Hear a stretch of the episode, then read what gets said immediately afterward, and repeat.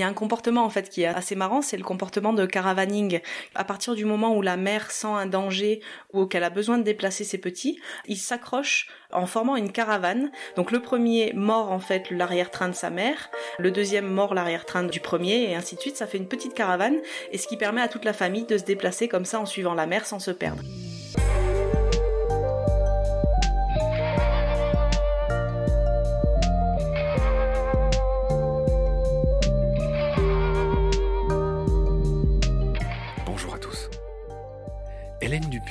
Spécialiste des micro-mammifères et membre de la SFEPM, la Société française pour l'étude et la protection des mammifères. Qui sont les micro-mammifères? Il s'agit principalement de rongeurs tels que les rats, les souris, les mulots, les campagnols et de ceux que l'on appelait autrefois les insectivores hérissons, taupes, musaraignes. Les marmottes, les gliridés c'est-à-dire les loirs, les léraux et les muscardins, en font aussi partie. Je m'empresse de préciser que cette classification diffère selon les spécialistes et les chapelles, selon la limite de poids choisie par convention. Certains considèrent que les micro-mammifères regroupent tous les animaux de moins de 250 grammes seulement, ce qui exclut la marmotte, les hérissons et quelques autres poids coques. Mais bref, il existe sur Terre plus de 2000 espèces de micro-mammifères, dont les trois quarts sont des rongeurs. Et cela représente presque la moitié de toutes les espèces de mammifères. Il y en a une petite cinquantaine en France, dont une trentaine d'espèces de rongeurs. Au passage, certains micro-mammifères sont des animaux de laboratoire bien connus, la souris, le rat, le hamster, le cobaye, pour lesquels des souches particulières sont élevées pour la recherche, des souris sans poils, des individus allergiques, ou développant tel ou tel type de cancer, ou encore des individus transgéniques. Je recommande à ce sujet les enquêtes et les rapports précieux d'Animal Testing, que vous trouverez sans peine sur Internet, dont le site est très clair et très éclairant sur ces questions. En gros, les micro-mammifères sont des petites bêtes à faible espérance de vie, autour de deux ans en général et en moyenne, et au taux de reproduction élevé, pensez aux souris. Et c'est ainsi qu'ils sont la proie de prédilection la plus abondante et la plus courante de nombreux prédateurs. Souvenez-vous de vos lectures de la hulotte. On y dit souvent qu'un renard consomme 1000 rongeurs par an. Ils sont donc vitaux pour l'équilibre écologique des milieux.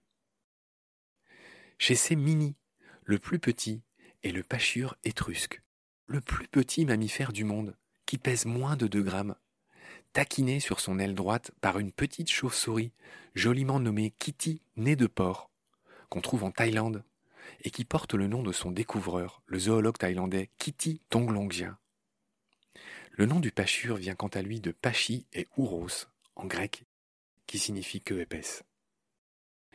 Dans ce dernier épisode, il est question des musaraignes, précisément la famille du pachure, dont le nom signifie, lui, souris araignée, une incroyable étymologie que va nous expliquer Hélène plus tard dans cet épisode, et vous allez voir que ça vaut le détour. Bonjour Hélène. Salut Marc. Je suis ravi de te retrouver, moi à Paris, toi euh, toujours dans les Hautes-Pyrénées, hein, c'est ça? Rappelle-nous le nom du village où t'es C'est Montgaillard, entre Tarbes et Bagnères de Bigorre. Tu es cette naturaliste qui nous parle de ce qu'on appelle les micro-mammifères, bah, tous ces petits mammifères euh, type euh, hérisson, taupe, musaraigne. On fera bientôt avec toi le Loir le laireau et le même, on, parle, dira un mot sur le lairotin et le muscardin. Si on a le temps, on fera aussi, euh, évidemment, on dira un mot sur l'écureuil. Il y a beaucoup de choses à dire aussi sur l'écureuil. Mais bref, notre programme d'aujourd'hui, chère Hélène, ce sont les musaraignes. Les musaraignes, je nous refais l'espèce de grand rangement euh, dans la systématique euh, pour qu'on les situe. Les musaraignes sont ce qu'on appelait autrefois des insectivores. On avait vu avec toi que ce terme n'a plus cours. Il a été remplacé par bah, je vais te laisser le dire. Tiens, c'est un mot qui est compliqué pour moi, mais toi, tu as plus l'habitude. Oui, le nouveau terme pour désigner les insectivores, c'est les eulipotifles. Alors ça, c'est un ordre qui se subdivise en deux sous-ordres. Et vu que tu es bien lancé, je vais te laisser faire tout ce rangement là pour qu'on s'y retrouve un peu. Le hérisson, par exemple, c'est un sous-ordre. Voilà, alors il y a l'ordre des érinacéomorphes, donc là, qui comprend une seule espèce, le hérisson, et l'ordre des sauricomorphes, qui lui comprend en fait deux familles, que sont les sauricidés et les talpidés. Dans les talpidés, il y a les taupes et le desman dont on a parlé. Donc dans les sauricidés, il y a toutes les musaraignes euh, qui vont nous intéresser pour cette session. Merci pour ce résumé. Donc les musaraignes font partie de la famille, tu l'as dit, des sauricidés. Et mhm. ça, c'est 370 espèces dans le monde et 11 espèces en France, si j'ai bien retenu ce que tu m'as dit. Tout d'abord, je crois que les sauricidés se subdivisent en dents blanches et en dents rouges. oui, c'est ça. En fait, dans la famille des sauricidés, on trouve les crocidurinés, qui sont les musaraignes à dents blanches, qu'on appelle communément crocidures, et les sauricinés, qui sont des musaraignes à dents rouges. En fait, il y a donc toutes ces espèces de musaraignes qui ont euh, la pointe des dents qui est rouge, et euh, donc c'est parce qu'elles ont du fer, en fait, euh, dans l'émail des dents, et on pense que c'est pour renforcer leur solidité, qu'elles présentent ce fer dans les dents. Ah oui, c'est intéressant, les dents rouges, ça me fait penser au castor. Je sais pas si tu as déjà vu les dents de castor, elles sont vraiment très rouges, hein. elles aussi orange. c'est plutôt orange, ouais, voilà, orangé. Les musaraignes ne sont pas des rongeurs et j'aimerais que, tant qu'on parle des dents, que tu nous établisses une grande différence entre les rongeurs et les musaraignes. Alors la grande différence en fait c'est sur le nombre de dents et leur croissance. Les musaraignes n'ont pas les dents qui croissent en continu tout au long de leur vie, contrairement aux rongeurs. Et les musaraignes ont aussi la dentition continue dans la mâchoire, un peu comme nous en fait on a les dents qui partent des incisives jusqu'aux molaires, alors que chez les rongeurs il y a un espace entre les incisives et la rangée de molaires, un espace vide en fait qui s'appelle le diastème. Donc c'est les deux grandes différences entre ces deux grands groupes d'espèces. On sent que tu les connais bien, tes musaraignes. Et maintenant, je te propose qu'on aborde les 11 espèces qu'on trouve en France. Et j'ai envie de commencer par la plus commune, qui s'appelle précisément la musaraigne commune, ou musaraigne carlet. Donc c'est Sorex araneus. C'est la seule qu'on connaissait en France jusqu'en 1750. C'est-à-dire que voilà, c'est vraiment, euh, elle mérite bien son nom, musaraigne commune. Est-ce que tu peux nous dire un mot sur elle? Alors c'est marrant ce nom de musaraigne commune parce que c'est une musaraigne qu'on connaît très peu en fait en France euh, actuellement. Donc il y a eu en fait, euh, je pense, euh, beaucoup d'avancées vis-à-vis de la génétique sur ce groupe d'espèces et donc dans ce qu'on appelle les musaraignes du groupe Araneus, du groupe de la musaraigne carlée, il y a trois espèces. Il y a la musaraigne couronnée, Sorex coronatus, la musaraigne carlée, Sorex araneus, et la musaraigne du Valais, Sorex antinori. Et en fait, la musaraigne couronnée est celle qui est répartie de manière la plus commune en France. La musaraigne carlée, elle a une répartition beaucoup plus limitée à certaines zones, et alors que la musaraigne du Valais, elle, elle est vraiment limitée à l'arc alpin, et donc elle on la retrouve plutôt en altitude. D'accord. Et alors, ah, c'est drôle ce que tu dis. Donc la musaraigne commune, elle n'est pas si commune. Et tu, c'est quoi ces zones un peu limitées? En fait, cette appellation de musaraigne commune, c'est pas une appellation qu'on connaît dans le milieu naturaliste. Euh, c'est vrai que je l'ai pas en tête quand on parle des 11 différentes espèces, mais cette musaraigne carlée, donc, elle est euh, limitée en fait à la zone euh, pyrénéenne et à tout l'est de la France. D'accord. Hélène, on va passer en revue les autres euh, espèces. Donc je ne sais pas par laquelle commencer. On va peut-être commencer par cette musaraigne aquatique. C'est le genre Néomis, je crois. Oui, alors en fait, là, du coup, en parlant de cette musaraigne euh, carlée, ce groupe de trois espèces, et en parlant des crossopes, on reste en fait dans la famille, euh, dans le groupe des sauricinés, qui sont les musaraignes à dents rouges. Et donc, parmi ces sauricinés, donc il y a toutes les musaraignes du genre Sorex, donc les trois dont on a parlé, et il y en a une autre. Et il y a aussi les crossopes, donc du genre euh, Neomis, en France, en fait, on a deux espèces, la crossope aquatique, Neomys phodiens, et la crossope de Miller, Neomys milleri. Là aussi, il y a la génétique euh, qui nous a, en a appris euh, de nouvelles euh, très récemment, et donc on se pose la question sur une éventuelle troisième espèce de crossope qui serait plutôt débordante, on va dire, de la péninsule ibérique. La crossope aquatique, donc en fait, ces deux espèces de crossope, elles sont inféodées au milieu aquatique, elles sont semi-aquatiques, elles sont équipées pour pouvoir nager et chasser dans l'eau, un peu à l'image du desman dont on a déjà parlé. Donc elles ont des petites palmures, elles ont des rangées de poils sous la queue pour leur servir de gouvernail. Voilà, elles elles ont toutes ces petites adaptations qui leur permettent de chasser les invertébrés aquatiques, mais elles ne sont pas du tout strictement aquatiques. On les retrouve aussi euh, sur les berges. Elles peuvent chasser sur les berges et pour la crossope de Miller, même un peu plus éloignées des cours d'eau. Très intéressant.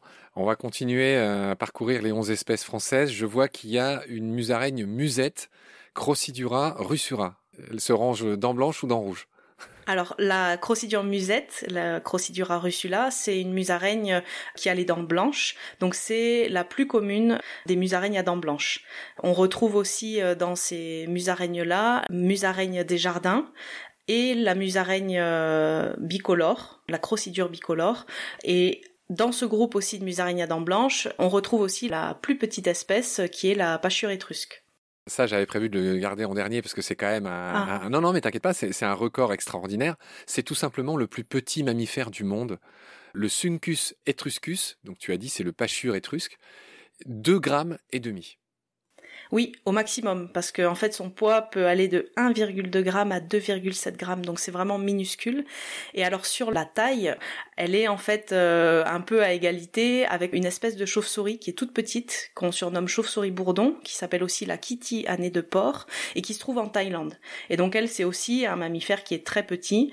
Euh, quand on déplie les ailes de la chauve-souris, forcément en taille, elle paraît plus grande, mais sinon, euh, en tout cas, la pâchure étrusque chez nous a quasiment le record de l'espèce le plus petits insectivores au monde. T'as dit la pâchure étrusque et moi j'aurais tendance à dire le pâchure étrusque. Il y a les deux, oui, en fait. Et il y en a même qui disent pâchure et pas pâchure. D'accord. Bon, alors on va essayer de s'adapter. D'accord. Est-ce qu'on a couvert les 11 espèces de musaraignes euh, qui vivent en France? Alors il me semble qu'il manque euh, la musaraigne pygmée, qui est celle-ci, on repart dans le groupe euh, des dents rouges, qui est en fait euh, une musaraigne qui est plus petite que les trois dont je parlais au début, là, le groupe de la musaraigne carlée, et qui est plus liée au milieu aquatique. Elle est pas, elle a pas du tout d'adaptation à la vie aquatique, mais on va dire qu'elle aime les habitats plutôt humides, les forêts humides, les ripisylves, les zones humides. D'accord. Les répicifs, c'est les berges des rivières, hein, juste pour que les gens nous comprennent. Ouais, les répicifs, c'est les boisements qui sont sur les berges. Ouais. D'accord. La musarine pygmée, bien qu'elle s'appelle pygmée, elle est quand même plus lourde, plus grande que Suncus etruscus, le pâchure étrusque. Oui, oui, oui, oui. Euh, c'est vrai qu'en fait, dans le genre des sorex, c'est la plus petite représentante de ce genre en France. Elle est quand même plus lourde que la pâchure étrusque. Et une autre qu'on a oubliée, c'est la musaraigne alpine. Alors c'est vrai que je suis pas du tout une spécialiste de cette espèce puisque, comme son nom l'indique, elle est en fait, euh, elle se trouve dans l'arc alpin et euh, dans, avec une distribution qui part plus à l'est. Mais c'est une musaraigne qui est facilement identifiable parce que elle a une queue très très longue. Elle est d'une couleur gris ardoisé sur quasiment l'ensemble de son corps. Elle a une caractéristique euh, physique qui permet de la distinguer euh, assez facilement. Sachant que les autres euh, espèces de musaraignes ont une queue très courte, c'est une des grandes différences qu'elles ont avec les rongeurs. Hein. Il y en a d'autres. D'ailleurs, tu peux peut-être nous les rappeler. Oui, alors en fait, euh, quand on parle des rongeurs, il y a tellement d'espèces. Il y en a certaines qui ont la queue très courte, vraiment, euh, certains petits campagnols. Il y en a d'autres qui ont la queue très longue, comme les mulots. Mais si on revient aux, aux eulipotifles, aux, insectivores, la queue est plus ou moins longue, mais c'est vrai que chez ces espèces-là, elle est euh, quand même pas souvent supérieure à la longueur de la tête à la, longueur du corps quoi. on, on, prend souvent référence pour identifier les espèces le rapport entre la longueur tête-corps et la longueur de la queue. Et une des grandes différences, justement, en, parlant de la queue de ces espèces, une des grandes différences entre les musaraignes à dents rouges et celles à dents blanches, c'est que chez les musaraignes à dents blanches, elles ont des poils éparses très longs sur la queue que n'ont pas les musaraignes à dents rouges. Donc c'est aussi un des premiers critères qu'on peut visuellement euh, voir euh, pour distinguer les espèces, en plus des oreilles qui ressortent plus ou moins du pelage. Mais ça, c'est peut-être un peu plus compliqué à, observer. Voilà, une musaraigne, on la reconnaît tout de suite. Hein. Elle est tout petits yeux qui fonctionne d'ailleurs très mal. Euh, elle compte vraiment sur autre chose pour euh, repérer ses proies, à savoir son odorat. Elle a un nez très pointu qui ressemble pas du tout à un nez de souris. Elle a des oreilles qui sont extrêmement petites. C'est ça les différences euh, principales avec les rongeurs hein, qui ont de grandes oreilles par rapport aux musaraignes. Oui, oui. Les musaraignes, elles sont vraiment euh, assez plates en fait. Elles ont une silhouette qui est euh, très plate, sauf les euh, alors les crosopes, les musaraignes aquatiques dont on parlait. Elles, elles sont plus grosses. C'est les plus grosses des musaraignes. Elles sont vraiment plus costauds. Mais sinon, les autres ont vraiment un crâne qui est très plat. En fait, c'est des espèces qu'on étudie beaucoup grâce à l'étude des pelotes de réjection, de la chouette effraie notamment. Et donc, en fait, on, on travaille sur ces crânes. Et chaque espèce a des caractéristiques euh, au niveau des dents, de la denture et du reste du crâne qui nous permet d'identifier l'espèce. Donc c'est pour ça que c'est plein de petits critères qui sont très importants à avoir en tête quand on travaille sur ces espèces-là. Pour les spécialistes en effet, les, crânes sont, différents, c'est comme ça que vous les identifiez, c'est bien compris. Euh, on sent que tu les connais vraiment bien les musaraignes et donc tu n'auras aucun mal à me dire, j'ai oublié de le dire au début, on le dit maintenant, le nom même de musaraigne est absolument merveilleux. Est-ce que tu peux nous rappeler d'où vient l'étymologie de ce nom? Oui, en fait, musaraigne, ça veut dire euh, souris araignée. Et alors, euh, ça vient d'une croyance sur le fait qu'on pensait que leur morsure était venimeuse. Alors, c'est pas vraiment le cas pour les musaraignes qu'on a en France métropolitaine. Euh, par contre, les crossopes aquatiques et de Miller, les musaraignes qui vivent plutôt dans les cours d'eau, ont une salive qui est un petit peu toxique et qui leur permet en fait d'immobiliser leur proie pour les tuer et les consommer. D'accord. Donc, tu disais pas en France, mais les deux crossopes dont tu viens de parler, elles vivent en France. Oui, celles-ci, elles sont en France. D'accord. C'est aussi le cas en matière de salive venimeuse, ai-je noté, de Blarina brevicaoda, une cousine des musaraignes, mais du Canada qui aurait aussi euh, une salive un peu empoisonnée. Donc voilà, mais cette croyance populaire, comme tu l'as dit, euh, est complètement euh, fausse en fait. Mais c'est drôle parce que cet animal doit son nom à la souris araignée Mus aranea. C'est de là que vient musaraigne et donc c'est la souris araignée. C'est quand même incroyable comme nom d'animal. Oui, oui, non, mais c'est vrai que d'aller rechercher un petit peu euh, l'origine de tous ces noms, c'est toujours super intéressant parce que soit ça fait appel à des croyances qui se retrouvent euh, n'être que des croyances, soit en fait il y a des choses qui sont fondées. Donc c'est vrai que c'est intéressant d'avoir en tête tout ça. Hélène, on va enchaîner sur le cycle de vie des musaraignes. Contrairement aux chauves-souris, ce sont des animaux qui vivent très peu longtemps, deux ans maximum, tu nous en diras plus.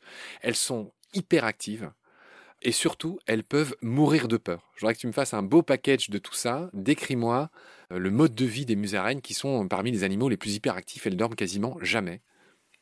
Oui, en fait, elles ont une activité euh, qu'on appelle polyphasique, c'est-à-dire qu'en fait, elles alternent des phases de grande activité, donc de chasse hein, principalement, pour se nourrir, avec des phases de repos, que ce soit la journée ou la nuit. Donc, il y a quand même on parle de tout un groupe d'espèces là en fait. Donc il y a quand même des différences euh, au niveau de chacune d'entre elles, mais de manière générale, ce sont des espèces qui ont un métabolisme très élevé. En fait, elles ont une très petite taille, ce qui fait qu'en fait, elles ont besoin de beaucoup d'énergie pour conserver leur chaleur interne et pour ça, elles sont obligées de se nourrir très souvent. Donc du coup, elles sont sans arrêt en train de fureter à la recherche de proies et dès qu'elles n'en trouvent pas, elles peuvent se mettre au repos et la pâture étrusque qui est, du coup euh, son métabolisme est encore plus élevé, elle, elle est capable carrément de se mettre en léthargie si jamais la ressource venait à manquer. D'accord. Je vais donner quelques chiffres pour qu'on comprenne bien. Le cœur d'une musaraigne bat 23 fois par seconde, c'est-à-dire 1000 fois par minute. Et les musaraignes, de manière générale, mangeraient deux fois leur poids chaque jour. Elles sont très voraces. Et tu l'as dit, il y a des histoires de léthargie euh, elles peuvent se mettre en léthargie. J'ai lu des choses étonnantes sur des changements de volume. Elles rapetissent, elles se rabougrissent en hiver et même leur crâne se rabougrit. Qu'est-ce que tu peux nous dire là-dessus? Il me semble que c'est ce qui s'appelle le phénomène de Denel. Et en fait, alors c'est connu chez les sauricinés, donc chez les musaraignes à dents rouges. C'est pas le cas pour les crocidurinés, les musaraignes à dents blanches. Et donc en fait, elles auraient la capacité effectivement de réduire les sutures entre le crâne et de réduire leur taille d'organes, bah, justement pour limiter en fait toutes ces pertes énergétiques et euh, réussir à passer euh, les périodes euh, plus compliquées, on va dire souvent hivernales. Du coup, ça correspond aux périodes hivernales pour essayer de survivre un peu plus longtemps. Mais comme tu l'as dit, en fait, c'est des espèces qui ont une durée de vie très courte elles peuvent vivre jusqu'à un ou deux ans, mais très souvent, elles sont prédatées avant, en fait. Ouais. Quand elles passent un hiver, effectivement, ça arrive une fois, leur crâne, il se rabougrit, mais il reprend pas sa taille après. Donc c'est quand même assez drôle d'imaginer que, que, tu vois, leur crâne rapetisse, mais il reprend pas sa taille, contrairement au reste du corps à l'issue de l'hiver. C'est ça que j'ai lu. C'est ça qui est étonnant dans le cas des musaraignes. Hélène, on va finir cet épisode sur des aspects culturels. Est-ce qu'avant de le faire, tu voulais ajouter quelque chose, quelques aspects qu'on aurait oubliés sur, les, sur tes musaraignes chéries oui, entre entre les deux groupes euh, d'espèces, il y a un comportement en fait qui est assez marrant, c'est le comportement de caravaning qui est beaucoup euh, utilisé par les musaraignes à dents blanches plus que celles à dents rouges. Et en fait, c'est euh, à partir du moment où la mère sent un danger ou qu'elle a besoin de déplacer ses petits, dès qu'ils sont aptes à se déplacer par eux-mêmes, en fait, ils s'accrochent en formant une caravane. Donc le premier mord en fait l'arrière-train de sa mère et ainsi de suite. Le deuxième mord l'arrière-train du premier et ainsi de suite fait une petite caravane et ce qui permet à toute la famille de se déplacer comme ça en suivant la mer sans se perdre. Et si jamais il y en a un qui décroche, la mer revient en arrière, raccroche tout le monde et ils sont repartis pour changer d'endroit. Donc c'est vrai que c'est un comportement qui est assez curieux et assez marrant à, connaître. Ouais, c'est vrai. Et je sais pas si on a assez insisté sur le fait que les musaraignes font partie des rares animaux, c'est assez touchant, qui peuvent mourir de peur. Oui, en fait, c'est dû euh, à leur métabolisme très élevé, c'est-à-dire qu'à partir du moment où elles subissent euh, des stress trop élevés, elles peuvent en mourir. Et donc que ce soit sur le fait d'avoir euh, aucun accès à la nourriture ou sur des stress vis-à-vis d'une perturbation, d'un danger et donc de peur. Moi, je me souviens que quand j'étais enfant, j'en ai une dans la main. Et, c'est vraiment quelque chose, voilà, c'est une grosse erreur que j'ai faite. J'étais enfant et je m'en excuse pas pour autant. Voilà, toujours vouloir toucher tout ce qui bouge, etc. Je crois qu'elle est morte dans ma main. J'avais pas compris pourquoi elle était morte, je lui avais pas fait mal, elle était morte de peur. Ça m'est arrivé personnellement, c'est un des trucs que je regrette. Et donc peut-être le conseil qu'on peut donner, les musaraignes, il faut vraiment les laisser tranquilles, quoi. Ouais. Ah bah c'est sûr que de toute manière c'est bien de laisser la faune sauvage tranquille. Ça me fait penser aussi au comportement euh, qu'ont certaines chauves-souris en fait de se mettre, euh, de faire les mortes en fait. Pour le coup elles ne sont pas mortes, mais elles, sont capables de faire les mortes quand elles se sentent en danger. C'est un des derniers moyens qu'il leur reste, on va dire, pour se sauver, pour espérer que le prédateur euh, ne trouve plus aucun intérêt à son cas. Oui, en effet, tu veux bien de le dire. Mais dans le cas des musaraignes, j'insiste, hein, elles, c'est pas, elles font pas semblant, elles meurent de peur. C'est quelque chose qu'on mhm. observe assez souvent. Là, pour le coup, c'est pas une légende urbaine.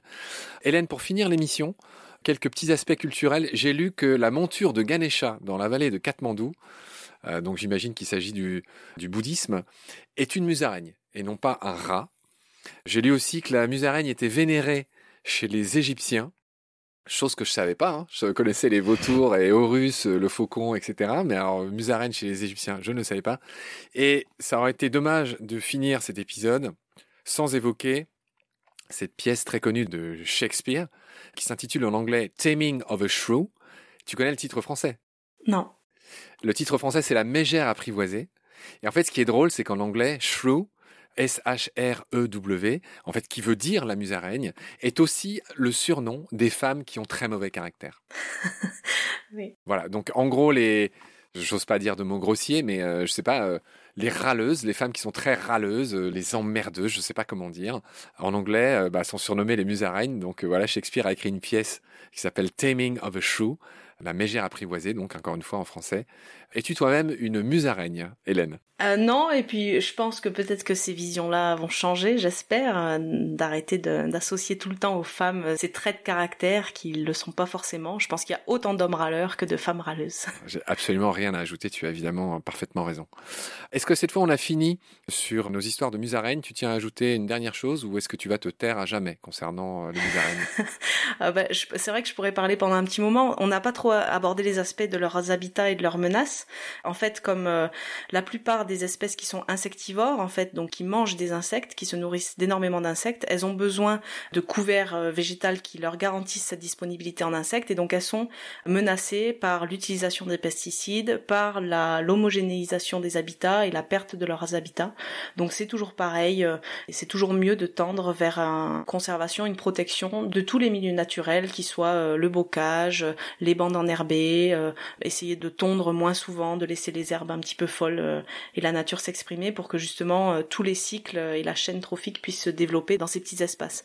Elles ont la capacité vraiment d'occuper un grand nombre d'habitats différents et vu qu'elles sont très petites, elles occupent même des habitats, euh, des micro, ce qu'on appelle des micro-habitats en fait, des petits habitats insoupçonnés dans les habitats que nous on voit à notre euh, échelle humaine.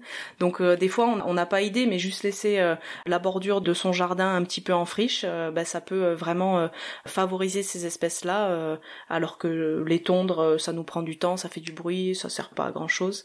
En tout cas, de le faire très fréquemment, bah, ça peut conduire à la disparition localement de ces espèces. Si tu d'autres choses à dire sur les musaraignes, bah, tu peux les dire si tu veux. Bah, c'est vrai que dans les comportements rigolos, j'ai parlé du caravaning, donc le fait de se déplacer en caravane. Un autre comportement qui est assez caractéristique et il concerne que la pâchure étrusque, qui est la, la plus petite musaraigne, là, le plus petit mammifère euh, d'Europe et sûrement du monde, c'est en fait, elle a un comportement tigmotactique, c'est-à-dire qu'elle a besoin de se sentir en contact avec euh, le substrat pour se déplacer. Donc c'est une espèce qui est vraiment liée aux cailloux, au milieu rocheux, et donc en fait elle évolue dans les murets de pierre sèche ou entre les roches, et elle a besoin de se sentir euh, tout le temps entre des fissures pour se déplacer. Donc c'est aussi quelque chose qu'on ne soupçonne pas, mais qui est très important pour elle. Hélène, voilà tout ce qu'on pouvait dire sur les musaraignes et on sent bien que c'est vraiment un de tes domaines euh, favoris euh, des micro-mammifères. Donc merci beaucoup pour toutes ces lumières, ces histoires de dents blanches et de dents rouges, c'était vraiment formidable. Donc merci pour tout ça Hélène, je te retrouve très vite pour cette fois parler des Loirs, des Léros et du Muscardin. J'en suis très impatient, prends soin de toi, salut. Salut Marc, à bientôt.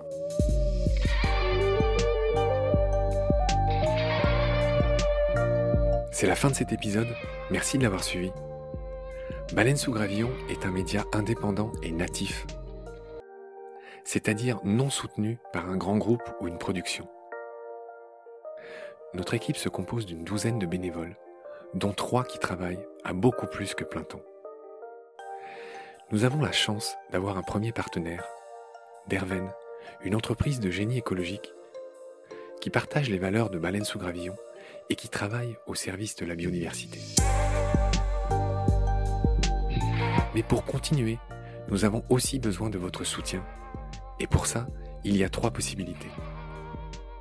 D'abord, vous pouvez vous abonner, partager le lien, et si vous utilisez Apple Podcast, nous laisser des étoiles et surtout un avis. C'est anonyme, gratuit, et ça prend 12 secondes. Ensuite, vous pouvez faire un don sur Helloasso, même minime.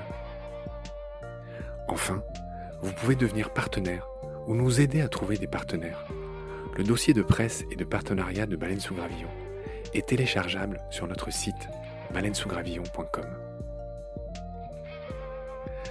Nous vous recommandons la visite de ce site où sont publiés de nombreux articles sur le vivant, ainsi que celle de notre compte Instagram sur lequel nous partageons chaque semaine les plus belles images d'un photographe animalier. Sans oublier notre chaîne YouTube.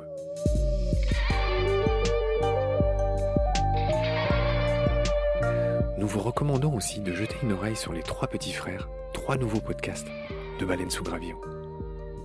Nomen, qui raconte l'origine des noms d'animaux et d'arbres. Combat, qui donne la parole aux défenseurs du vivant. Et Petit Poisson deviendra podcast, qui raconte la vie dans l'eau. Je remercie tous mes équipiers pour leur aide précieuse, sans oublier Frédéric Colazzina et Gabriel Dallen, les compositeurs du générique. À très bientôt pour de nouveaux épisodes. D'ici là, prenez soin de vous et de ce qu'il y a autour de vous. Merci. À bientôt.